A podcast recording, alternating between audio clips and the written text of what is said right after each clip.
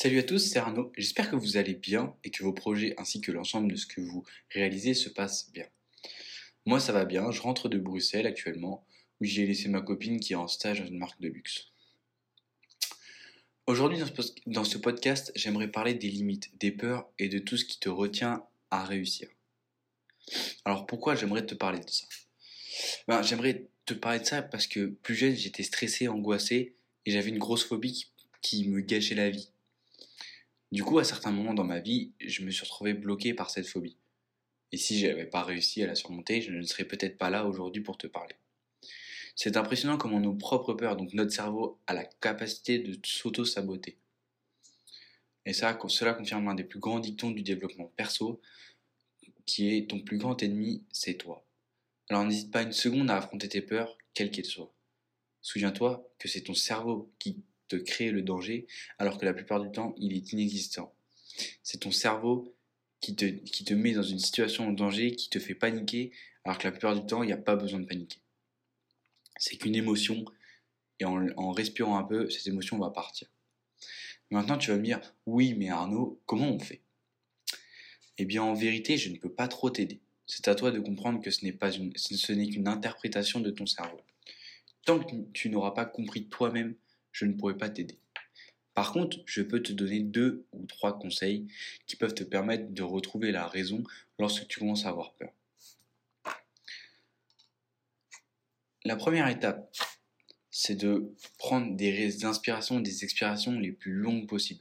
Tu fais ça 3, 4, 5 fois, tu vas voir que en fait ton cerveau, il va arrêter ton émotion et tu vas commencer la raison va commencer à revenir tranquillement.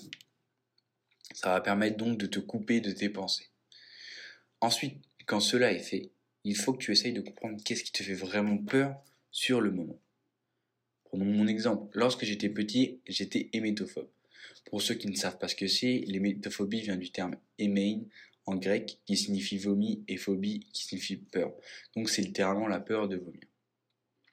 Et dans mon cas, je ne comprenais pas pourquoi j'avais peur, mais surtout de quoi j'avais peur avec le vomi. Parce que par exemple, quand on est malade, quand on a une gastro, quelque chose comme ça, certes, c'est pas agréable, mais pour moi, c'était vraiment quelque chose qui n'était pas faisable, qui n'était vraiment pas, c'était pas possible. Mon cerveau, il, me disait non, non, non. Donc, c'était vraiment une phobie. Euh, et en fait, j'ai fini par comprendre que c'était un mécanisme euh, naturel de défense contre les bactéries, ainsi que d'autres dangers dans notre corps, ce qui m'a permis de guérir finalement de cette phobie. Enfin, pourquoi je te demande de, soigner euh, tes peurs? Euh, Je te demande ça car pour réussir, il va falloir que tu sois à fond ou un minimum constant. Et que si tu n'arrives pas à te contrôler, contrôler tes émotions, contrôler tes peurs, euh, pouvoir en fait être arrivé dans un état de concentration pendant, des, pendant de longues minutes, voire quelques heures, ça va en fait ça va diminuer tes chances de réussir qu'une personne qui a un esprit sain dans un corps sain en fait. Et euh, tu vas être beaucoup plus épanoui en vraiment en affrontant tes peurs, car tu vas vraiment réussir. Je ne douterai jamais de toi à, les, à les vaincre et euh, tu te sentiras beaucoup mieux dans ta tête, beaucoup mieux dans ton, esprit et tu seras vraiment prêt à réussir et à, et à vraiment euh, être heureux finalement. Et on va finir sur cette phrase pour que, en fait, c'est pour que tu deviennes une personne, euh, une personne avec un esprit sain dans un corps sain. Mense sana incorpore sano. Voilà. Voilà, c'est tout pour ce podcast. J'espère qu'il t'a plu. Si c'est le cas, n'hésite pas à t'abonner, à partager. On se retrouve bientôt pour un nouveau podcast. Bon courage pour tes projets, bon courage pour, pour tes cours, pour tes examens si tu es encore étudiant, pour ton taf si, es, si tu travailles. Et euh, on se retrouve bientôt. Ciao